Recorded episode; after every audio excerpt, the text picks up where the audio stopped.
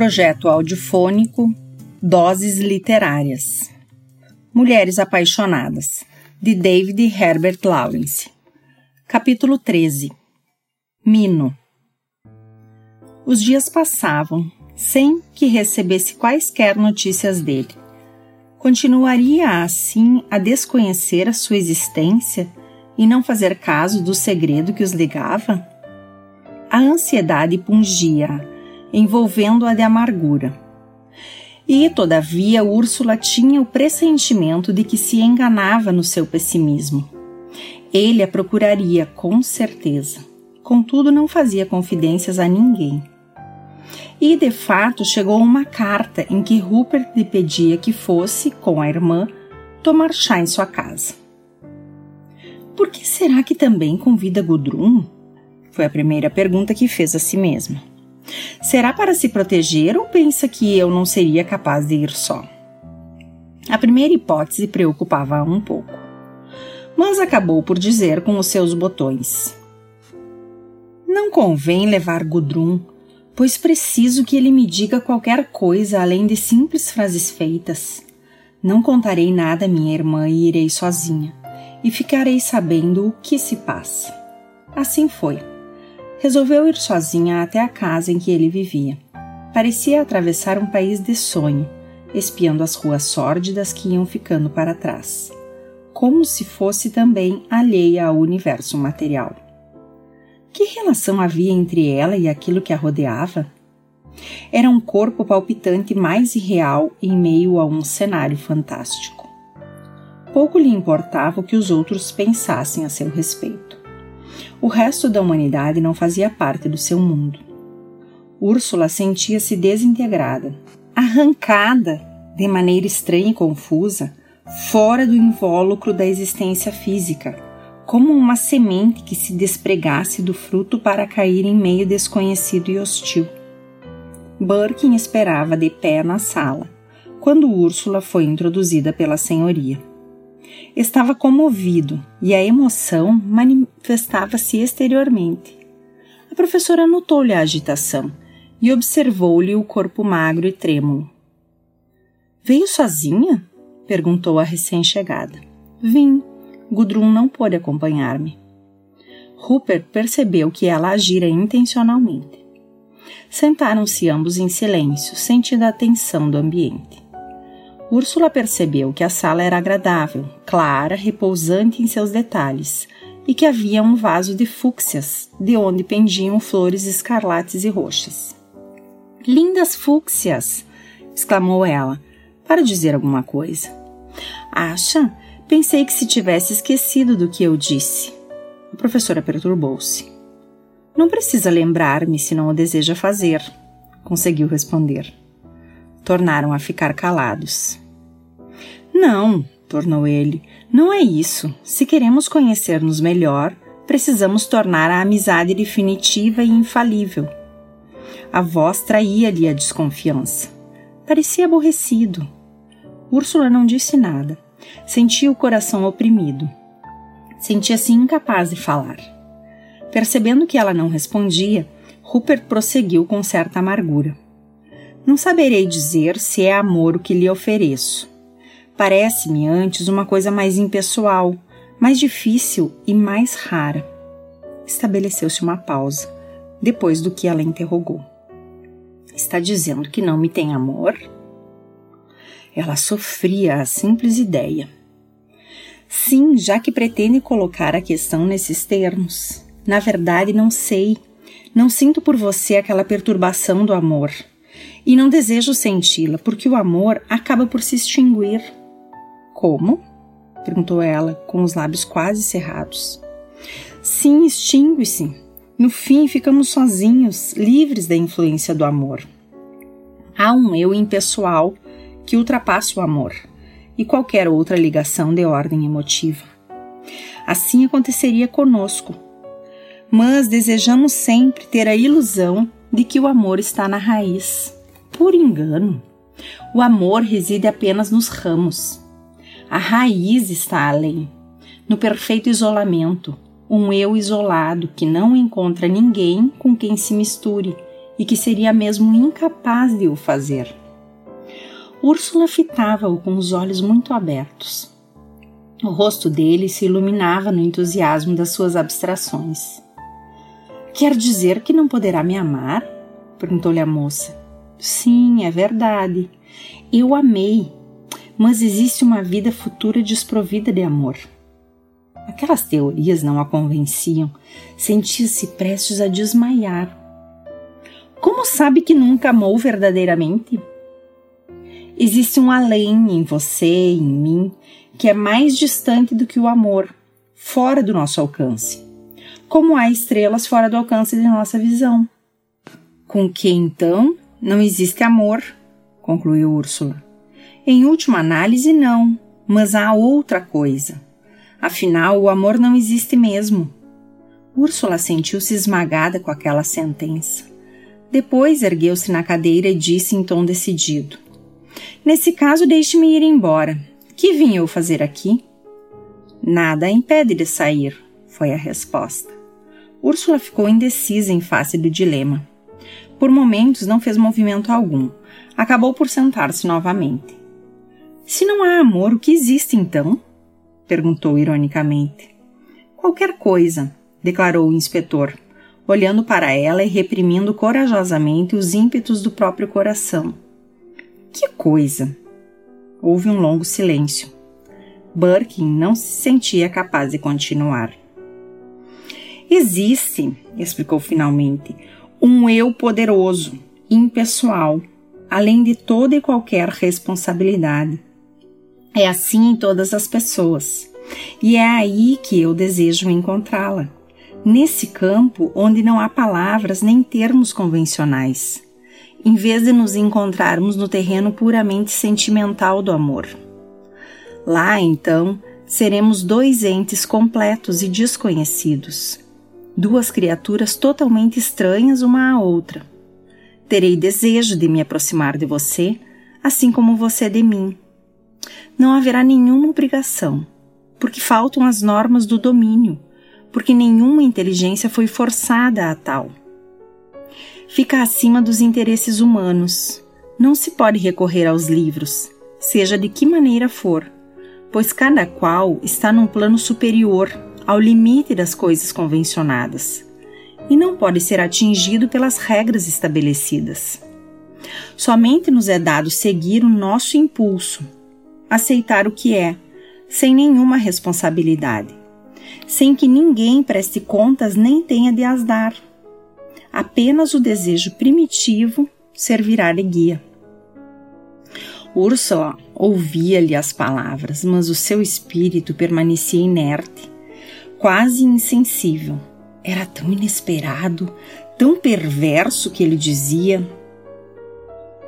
É o que se pode chamar o mais puro egoísmo, foi a explicação que deu. Concordo com o puro, mas não é egoísmo, porque afinal não sei o que pretendo de você. Vindo até você, entrego-me ao desconhecido, sem pensamento definido nem defesa. Penetro no ignoto, com as mãos vazias.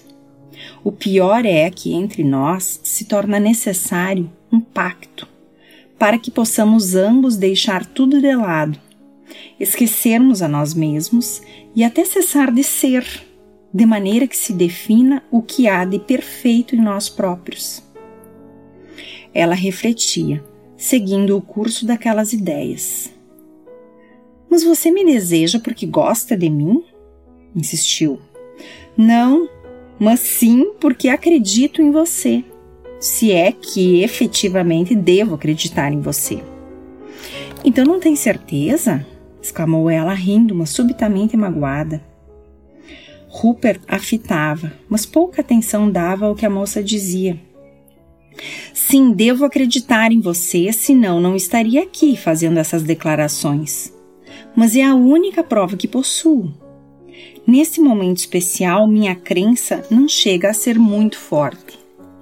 Úrsula ressentiu-se daquela franqueza inesperada, daquela pouca persistência na fé.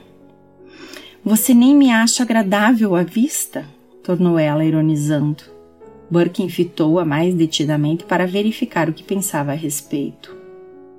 Não sinto que você seja agradável à vista, respondeu.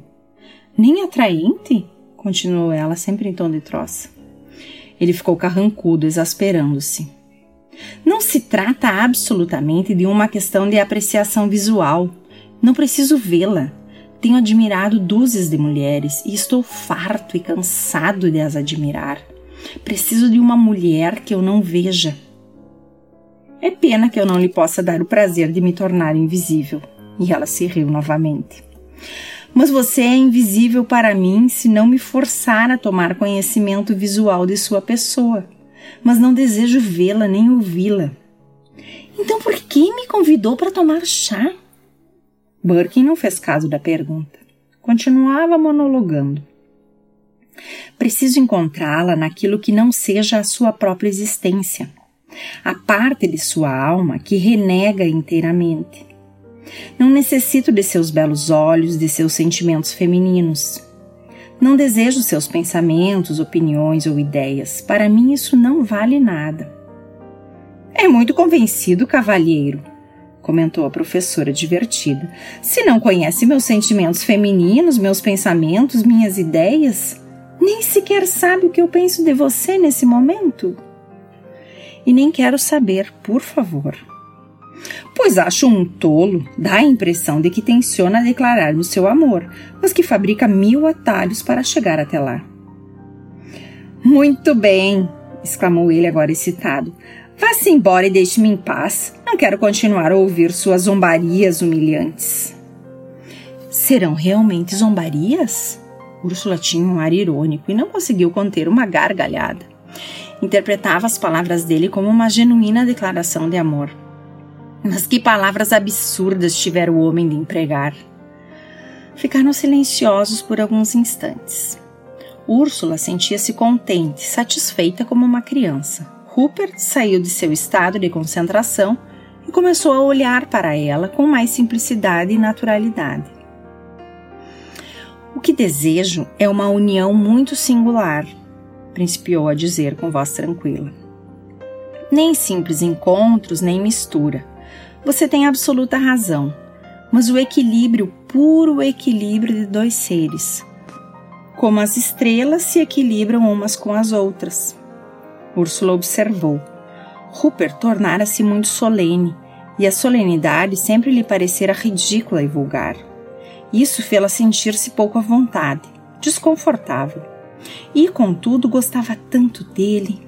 Mas a que propósito vinham as estrelas? Isso me parece um pouco disparatado, retrucou rindo-se. Birkin riu também e aconselhou: é melhor reler os termos do contrato antes de o assinar. Um gato cinzento estava dormindo no sofá. De repente, saltou para o chão, espreguiçando-se, arqueou a espinha e colocou-se na ponta dos pés. Ficou uns instantes imóvel e majestoso, mirando qualquer coisa.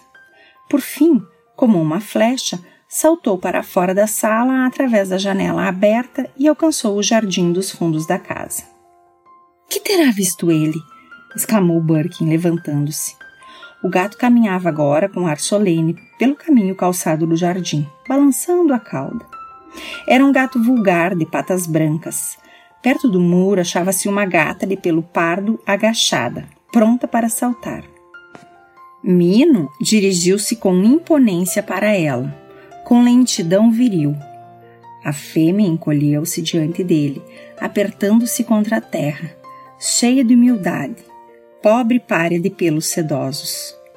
Mirou com olhos agressivos, verdes e desafiadores como enormes gemas cintilantes.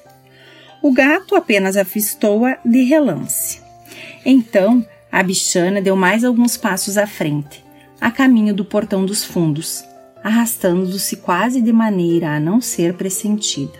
Movia-se habilmente como uma dama. Ele, porém, seguia com passadas ágeis logo atrás, e de súbito tocou-lhe velozmente com a pata no canto do focinho. A gata afastou-se um pouco como uma folha soprada pelo vento e encolheu-se, submissa, medrosa. Mino fingia não vê-la, piscando os olhos, soberbo, a paisagem que o rodeava. Daí a pouco, ela tornou a dar um passo à frente, suavemente. Mais alguns passos daqueles e teria desaparecido, como num sonho. Mas o bicho, cinzento e imponente, saltou-lhe diante e deu-lhe uma pancadinha rápida e graciosa, o que a fez deter-se de novo, sempre obediente. É uma gata sem dono, explicou Burke. Apareceu aqui vinda do bosque. Os olhos desvairados da gatinha relancearam em torno e fixaram-se em Birkin, como grandes fachos de luz verde. Com um salto ágil, encontrou-se de repente no meio do jardim, de onde olhou vagarosamente para todos os lados. Mino voltou a cabeça para o dono, com ar superior. Fechou os olhos devagar e sentou-se sobre as patas traseiras, numa atitude de estátua. A gata continuava a observar, com suas pupilas dilatadas, misteriosos fogos esverdeados. Depois, como uma sombra, deslizou de novo em direção à cozinha. Num pulo elástico, veloz como o vento, Mino alcançou-a e lançou-lhes duas patadas enérgicas.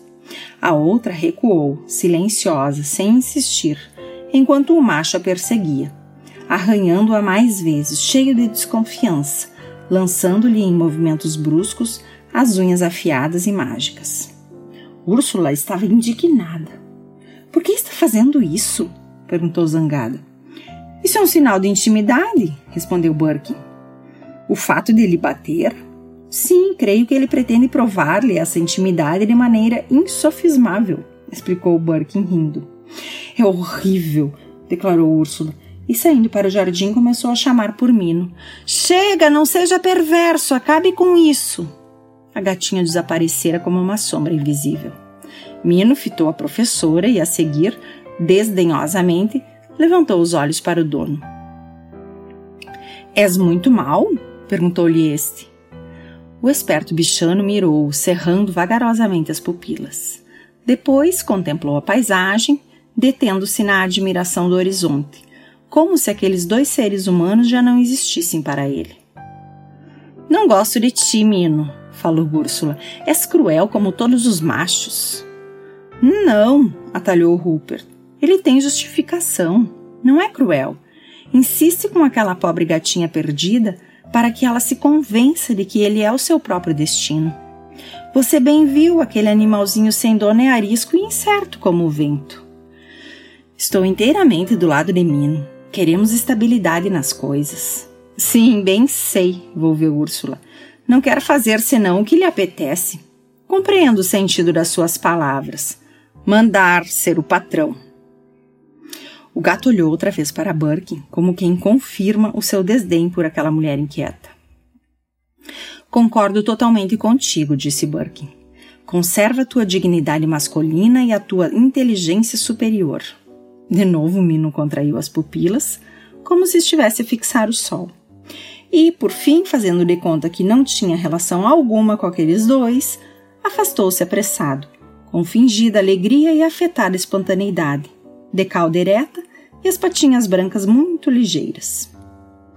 Vai encontrar-se de novo com a gatinha do bosque e demonstrar-lhe a sua alta sabedoria, explicou Rupert jovialmente. Aquele homem de cabelos ao vento e de olhos sorridentes e irônicos espicaçava Úrsula. Por isso gritou-lhe: Como me irrita essa suposta superioridade masculina! Não passa de uma mentira. Se ainda houvesse ao menos alguma justificativa. A gatinha não se importa, encontra justificativa. Acha? Conta essa história quem quiser. A eles também é exatamente como no caso de Gerald Christ e da égua. A luxúria da brutalidade, a autêntica vontade de dominar, mas tão baixa, tão mesquinha. Concordo em que a vontade de dominar seja uma coisa baixa e mesquinha. Mas, com Mino, verifica-se o desejo de trazer aquela fêmea ao estado puro de equilíbrio, relação transcendente e durável com o macho que vive só. Ao passo que sem ele, a outra não passaria, você bem viu, de mera partícula perdida e esporádica do caos. Seja vontade de dominar, se assim o quer, vontade de poder, tomando poder como verbo. Ora, sofismas, velhos como Adão. Pois sim, mas Adão conservou Eva num paraíso indestrutível quando a tomou para si, espécie de estrela na sua órbita. Isso, isso! exclamou Úrsula, apontando para ele com o dedo erguido. Aí está! Uma estrela na sua órbita. Satélite de Marte, eis o que é a mulher para você. Você acaba de confessar. Precisa de um satélite. Marte e o seu satélite. Você o disse, você o disse, desmascarou-se. Birkin sorria, mesmo apanhado em falso, ao mesmo tempo irritado e divertido, cheio de admiração e amor. Vacilante e viva como uma chama sagaz e tão vingativa, essa jovem era uma grande sensibilidade ardente e perigosa. Não foi bem isso que eu disse, replicou ele. Deixe-me explicar ao menos. Não, não, não o deixe falar. Empregou o termo satélite. Não vá agora torcer a frase. Disse-o e está dito. Bem, ninguém mais a convencerá de que eu não disse tal coisa, mas não tive a intenção. Não me mencionei, não afirmei, não concluí nada que se pareça com satélite. Seu prevaricador! gritou ela, sinceramente escandalizada. O chá está pronto, Sr. Burke, veio anunciar à porta a dona da casa. Olharam ambos para a mulher, da mesma forma que os gatos haviam olhado para ele momentos antes. Está bem, obrigado, senhora Dakin. Houve um instante de silenciosa expectativa. Vamos tomar chá? convidou Rupert. Está bem, boa ideia, concordou ela, recuperando as forças. Sentaram-se diante um do outro. Não quis comparar as mulheres a satélites. Aludia apenas a dois astros solitários equilibrados em conjunção. Você se traiu, deixou perceber completamente o seu jogo interrompeu a professora, começando a tomar o chá. Rupert compreendeu que ela não faria atenção alguma às suas explicações, e então se resolveu a tomar o chá. Quantas coisas bonitas vejo aqui na mesa, comentou Úrsula. Sirva-se de açúcar, disse ele, passando-lhe o açucareiro. A louça era fina, belas xícaras e pires guarnecidos de vermelho e verde, elegantes tigelas e pratos de vidro, tudo sobre uma toalha bordada em cinza pálido, preto e púrpura. Tudo demonstrava riqueza e bom gosto, e Úrsula suspeitou da influência de Hermione. Seu serviço é encantador, comentou ela, quase com ironia. Gosto dele assim, é para mim um verdadeiro prazer usar objetos que sejam atraentes e agradáveis. A senhora Dakin é simpática. Gosto de tudo que me pertence e me diz respeito. Realmente, assentiu a professora. Hoje em dia, as senhorias valem mais que algumas esposas.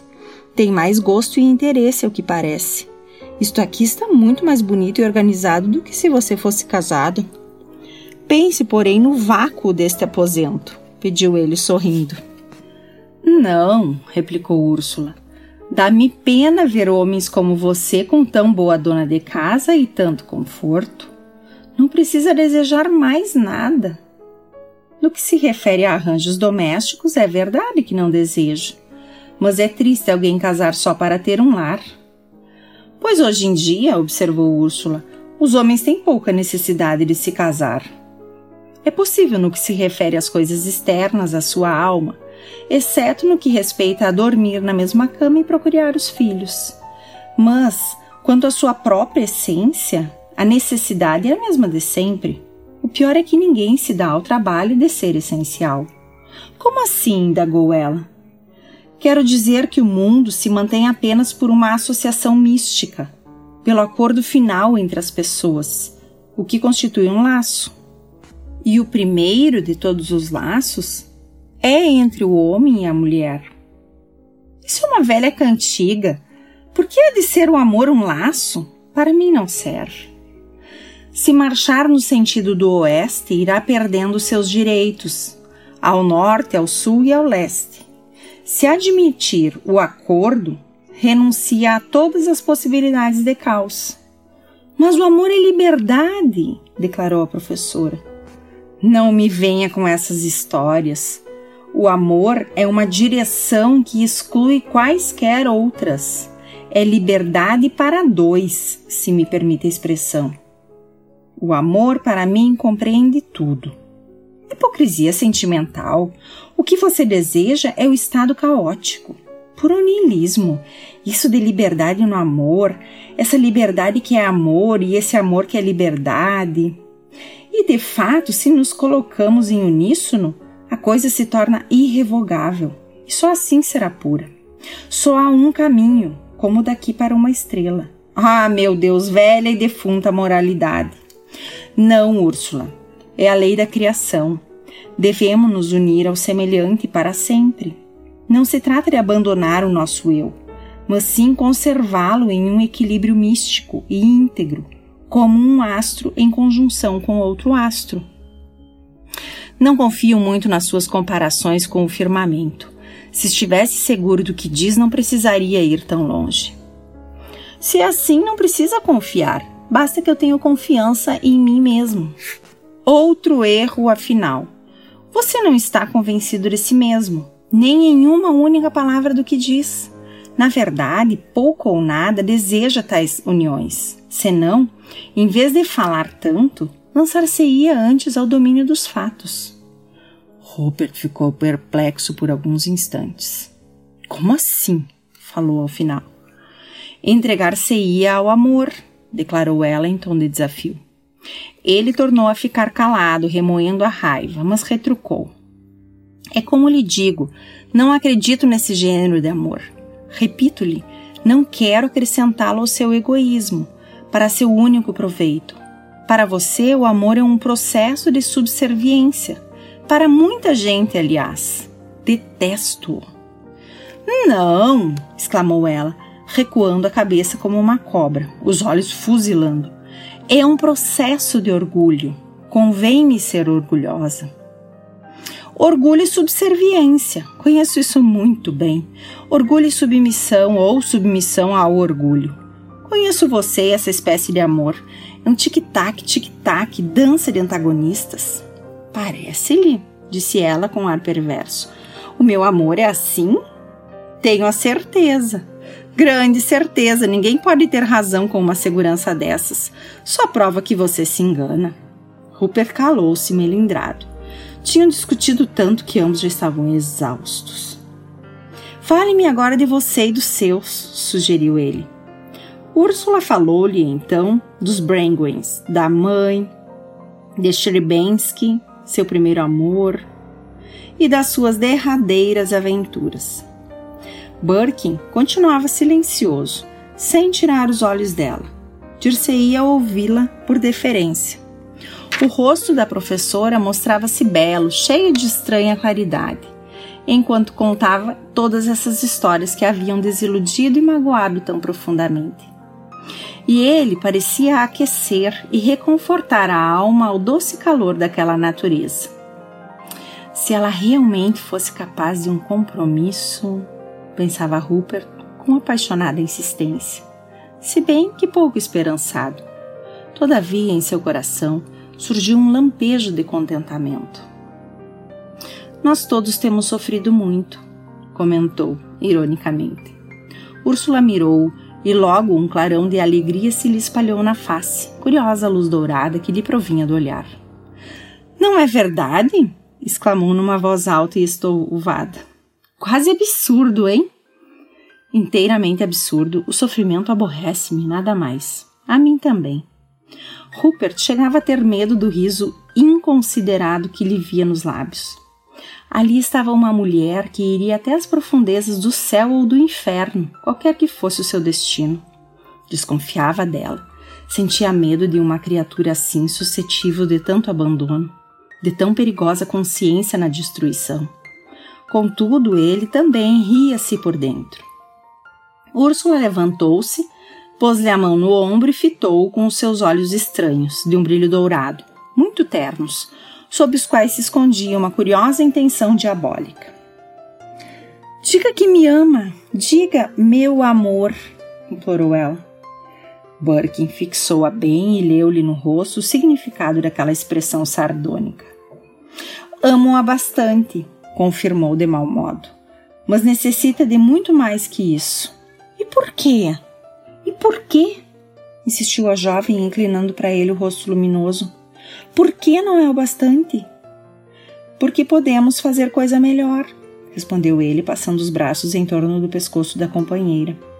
Não, não podemos fazer nada melhor, volveu Úrsula com voz forte e voluptuosa, entregando-se, todavia. O mais que podemos fazer é amar-nos um ao outro. Diga, meu amor, vamos, vamos. Apertou-o também em seus braços. Rupert enlaçou-a, beijou-a devagar, murmurou-lhe em tom apaixonado e submisso, mas irônico. Sim, meu amor, sim, meu amor, que o amor seja o bastante para nós. Amo-te, amo-te, não quero saber de mais nada. Que assim seja, respondeu ela, aninhando-se suavemente de encontro a ele.